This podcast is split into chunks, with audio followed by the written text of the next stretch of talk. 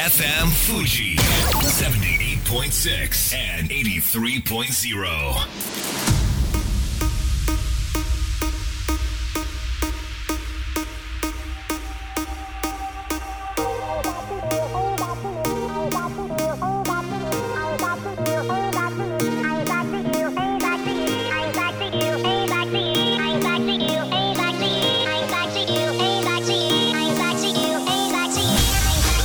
月曜夜のひとときいかがお過ごしでしょうか？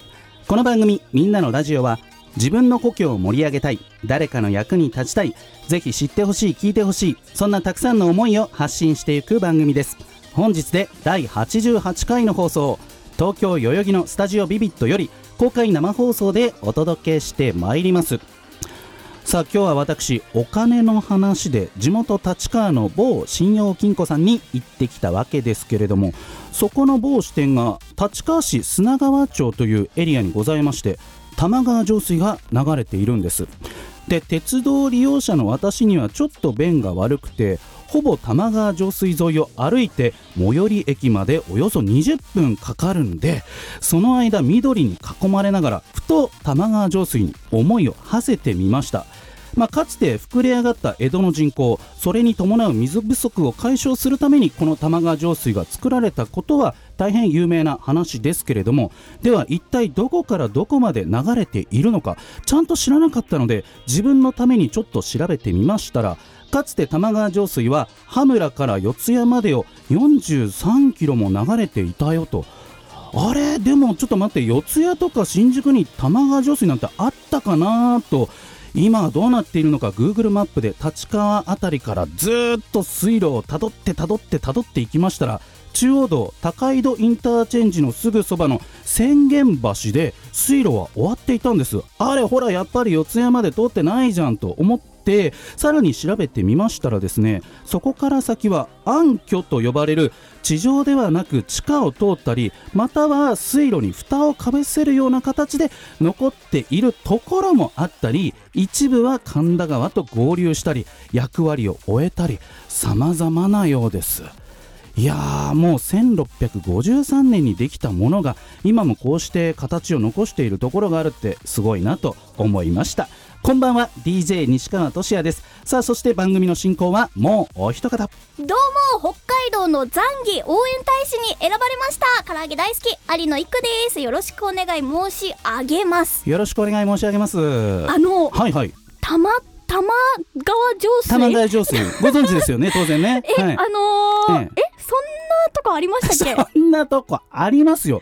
あのーはい。多摩川って川崎とかを大田区を流れてるあの多摩川じゃなくてじゃないんですか。もっとですねあの奥ゆかしくチロチロチロっと流れている小さな川があるんですよ。へえそれも玉川、そう。字は違いますけどね。あの卵の玉。あうー、ん。玉川兄弟が作ったってことでね、まあ、私地元立川なんて立川界隈じゃかなり有名な話なんですけれども。玉川兄弟ねはいはいちょっと、はいいやいや知らないだろうっていう感じですけど。はい、まあ、なおのこと喋ってよかったなっていう感じですが、はい。まあ、江戸ってかつてはもうロンドンとかパリに負けないぐらいの世界的都市で、まあ、50万から100万都市ってどんどん人が増えていって水不足になっちゃったらしいんですよね。まあ、そこでその幕府から命を受けた玉川兄弟が羽村からずっと水を引っ張ってきたわけですよ。でもあの最初はフッサにしようとか日野から水を引っ張ろうとかいろいろあったらしいんですけれどほもう。フッサから水を引っ張ったら岩盤にぶつかって日野から水を引っ張ったら、はい。なんかこう水をめちゃめちゃ吸っちゃう土地柄だったらしくて断念していろいろあって今のあの水路になっているっていうことなんですよえねー。先人に感謝ですね本当ですね。というわけで本日のメッセージテーマいくちゃん紹介してください。あなたのお気に入りの街は？その理由は？ということでね、まあ、ちょっと歩いてみたりなんかこれどんな歴史があるんだろうって調べてみたらいろいろ面白いことがあるわけですけれども、まあ、それに限らずぜひあなたのお気に入りの街そして理由教えてください。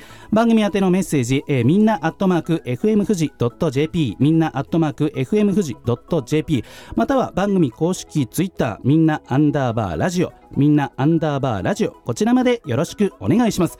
それでは本日もみんなのラジオ元気よくスタートです。FM Fuji. FM Fuji. 78.6 and 83.0. この番組は株式会社フレイマアペライオン株式会社柴田ホーム会計事務所甲州藤川本菱純米大吟醸の提供でお送りしますさあここからは株式会社フレーマ大室秀明さんの登場です。大室さんよろしくお願いします、はい、よろしくお願いします。あの玉川上水って、はい、新宿御苑ではい。終わりなんですよ、はい、大室さんの会社の近くです。そうですね、完全にね、ご存知でしたか？もちろん。そうですか。そうで、まあ、その玉川上水の何がすごいかっていうのは、はい。あの水は低気に流れるにもかかわらず、東京の中で一番低いところを通ってきてるんですよ。そうなんですか。そうなのはい。そうなの。これが傾斜がないんだよそうすねごいところは井の頭公園の脇を通ってるわけですけど、うん。井の頭公園ってそもそもあの辺で一番低い土地柄なので、水をを流しちゃうと井の頭公園の中の池に溜め込んじゃうわけですよ水。そうだそうだそうだ。なのでうん。井の頭公園脇の玉川上水は一段丘上がってるんですよね、なんと。ちゃんと傾斜を作ってるわけですけど、まあ、そういうところがもうすごかったっていうのはありますよね。ねえ。ごい。それが、まあ、新宿御苑がね例えばあの辺り雨降ると今もその水路にあの排水を流したりしてるそうで、今も役に立ってると。ごい。いうことでございます。勉強になります。本当ですね。それでは続いてはこちらのコーナーです。月一室岡明彦のコーナー伸びました。ということで登場していただきましょう。室岡明彦さんです。よろしくお願いします。よろしくお願い申し上げます。あの今日の衣装なんですけれども、はい。どうしましたか？ちょっと八百屋を始めまして。ちょっと、あの、アキンドのね、商人の格好をしていらっしゃいますけれども、ね。あの、この和装にはい。前掛けして、ええ。麦わら帽子。はということで、ね非常に代々木では浮いているわけですけれども、い。電車でこのままやってまいりまして。室岡さん、ちょっと自己紹介お願いしてよろしいですか？そうですね。ははいい。。もういろいろやってたんですけれども、最近ですね、はい。うん。オーガニックっていいよなと思いまして、おーやっぱり無農薬のうん。お野菜とか、はい。まあ調味料とかうん、うんうんそういうものをですねは、いろいろ取り扱う？うん。会社をやっていらっしゃる会よ。社をちょっと始め、事業を始めちゃったんですよね。始めちゃったんですねだから格好がはいこんな感じ？そういうオーガニックを表現して、その形ということで。ね。そんなオーガニック室岡さんが今日紹介してくださるゲストさんはどんな方でしょうか？はい。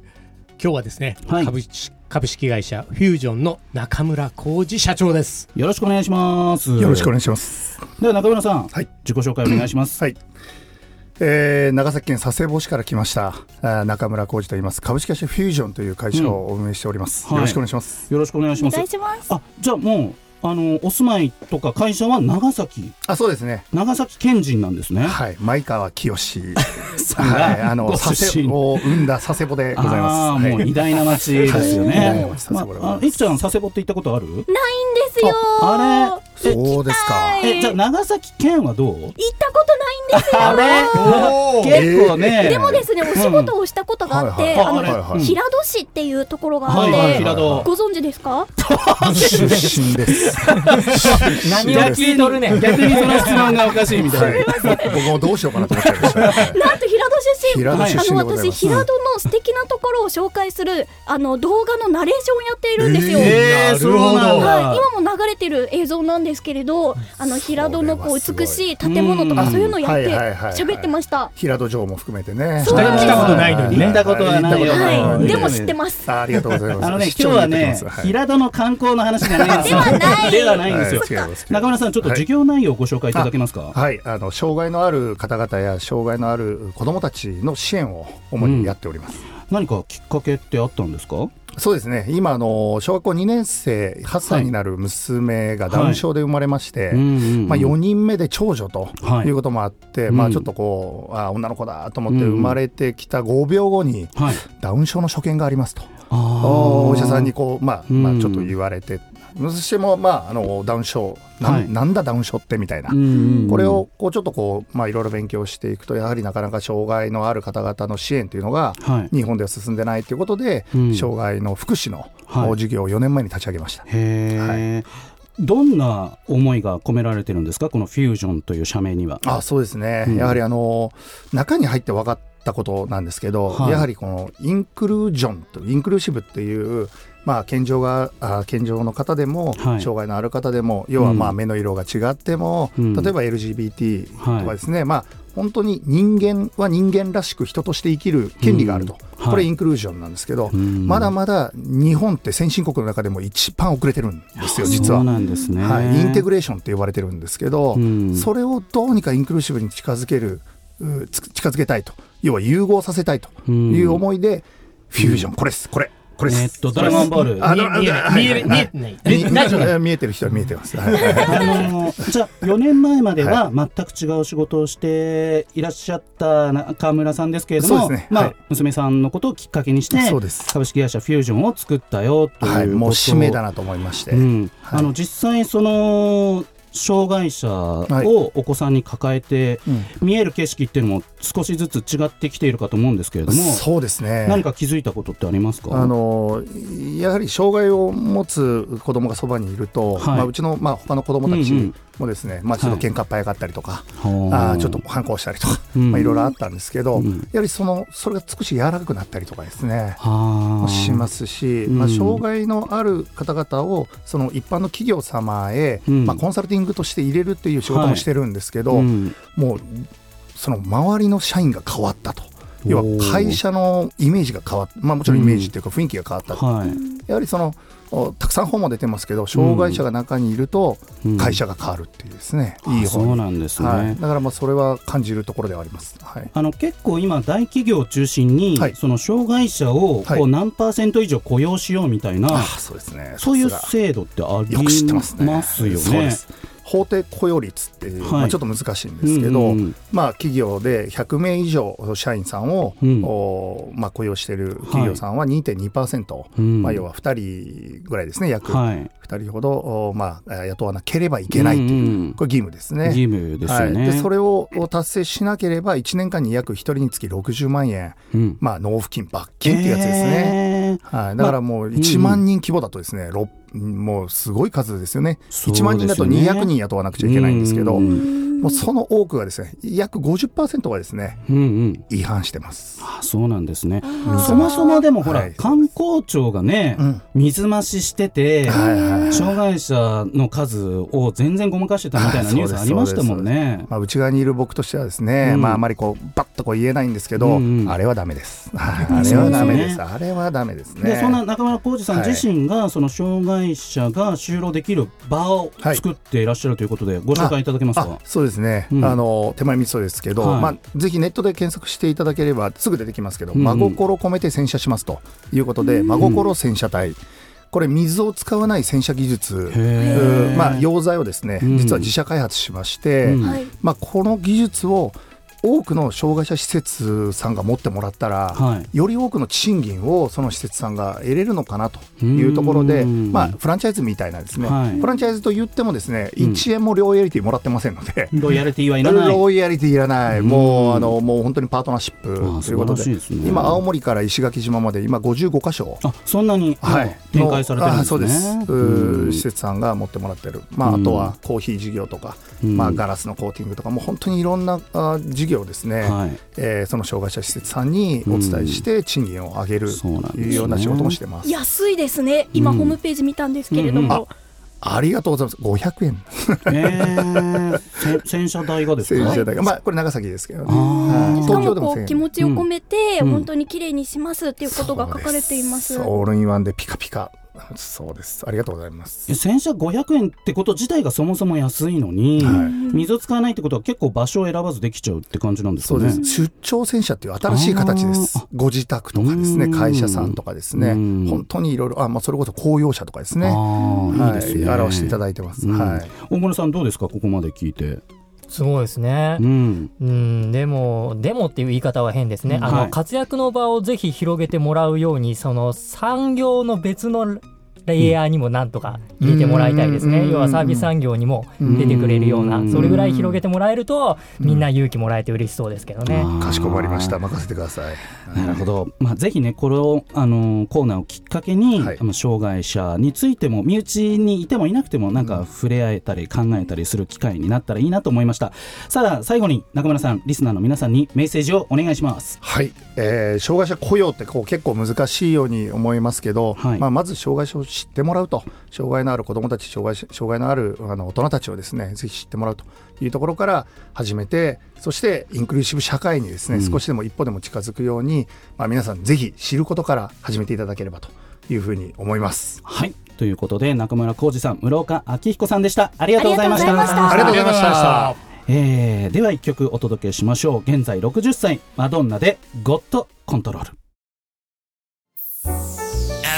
FM Fuji. FM Fuji. 78.6 and 83.0. さあみんなのラジオ改めまして私西川俊也と。有野育と。大室秀明で。お届けしております。さあいくちゃん改めて本日のメッセージテーマは？あなたのお気に入りの街は？その理由は？ということでメッセージ、うん、たくさんいただいております。いくちゃんお願いします。ラジオネーム迷える零細企業さんからです。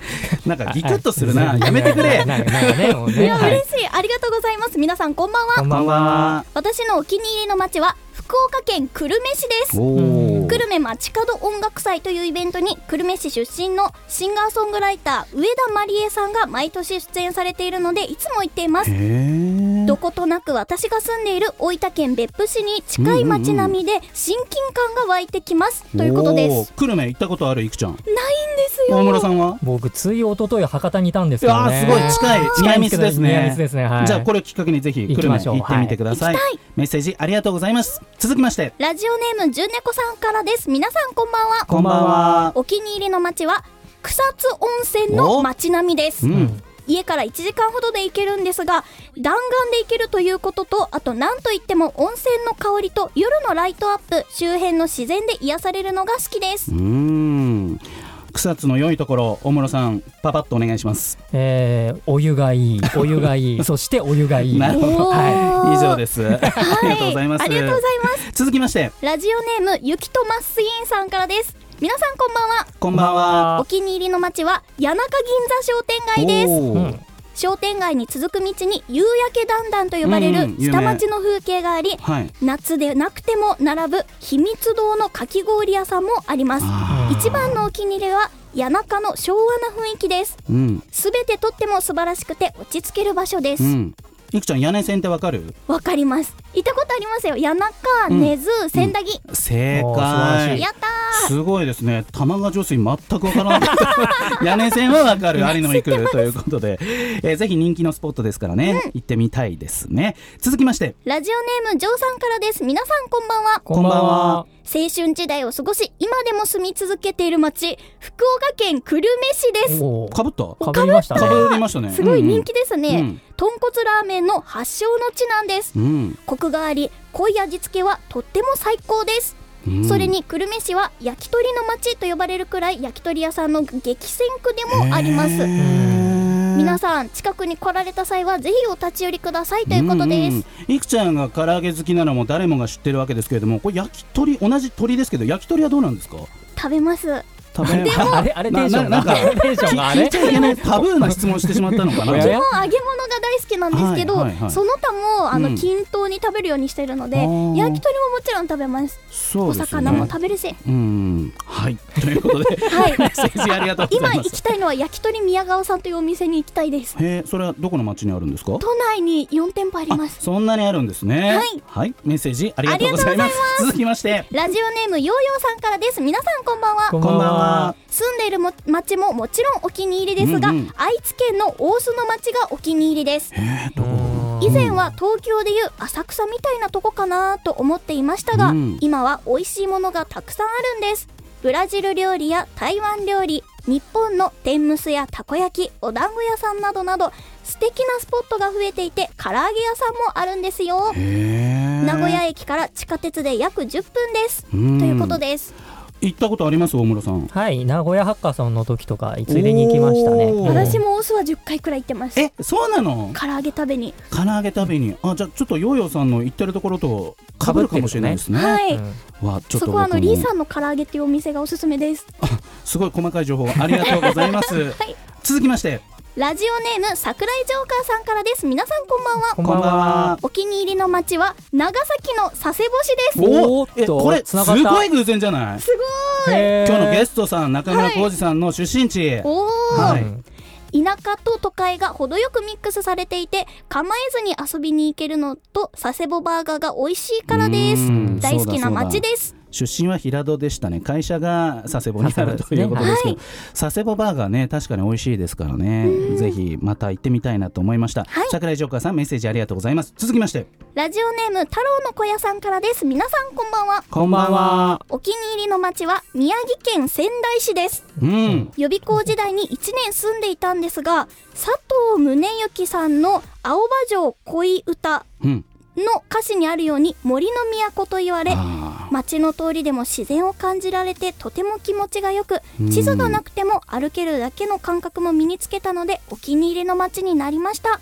今は仙台フィルの演奏会や クラシックフェスティバルなどで年に10回以上は行きます。ということです。年に10回以上？すごいですね、まあ、ほぼ毎月ですよね。すごいな仙台しばらく行ってないわ、うん、もう10年ぐらい行ってない、うん、いくちゃんは仙台仙台去年行きました。あれ？何しに？お仕事で。お仕事で。いいな。大村さんは？僕ね実家から車で1時間ぐらいだから、ね、福島県ご出身福島も福島市でね一番北側なので。はい、はい、あの仙台ってどんな印象ですか？笹かまぼこ。あああとすごい都会だよね仙台ってぜひまた行ってみたいなと思いました。たくさんのメッセージありがとうございました。さあラストナンバーはバリバリバリスター with サイトの青年で強く。それでは素敵な1週間を。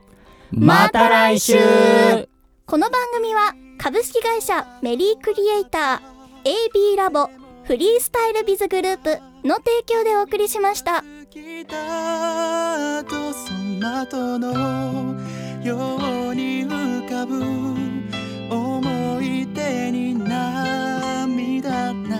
した健やかなる時も心やめる時も励ましてくれたしいつだって味方でいてくれた。勘違いした僕はそんな状況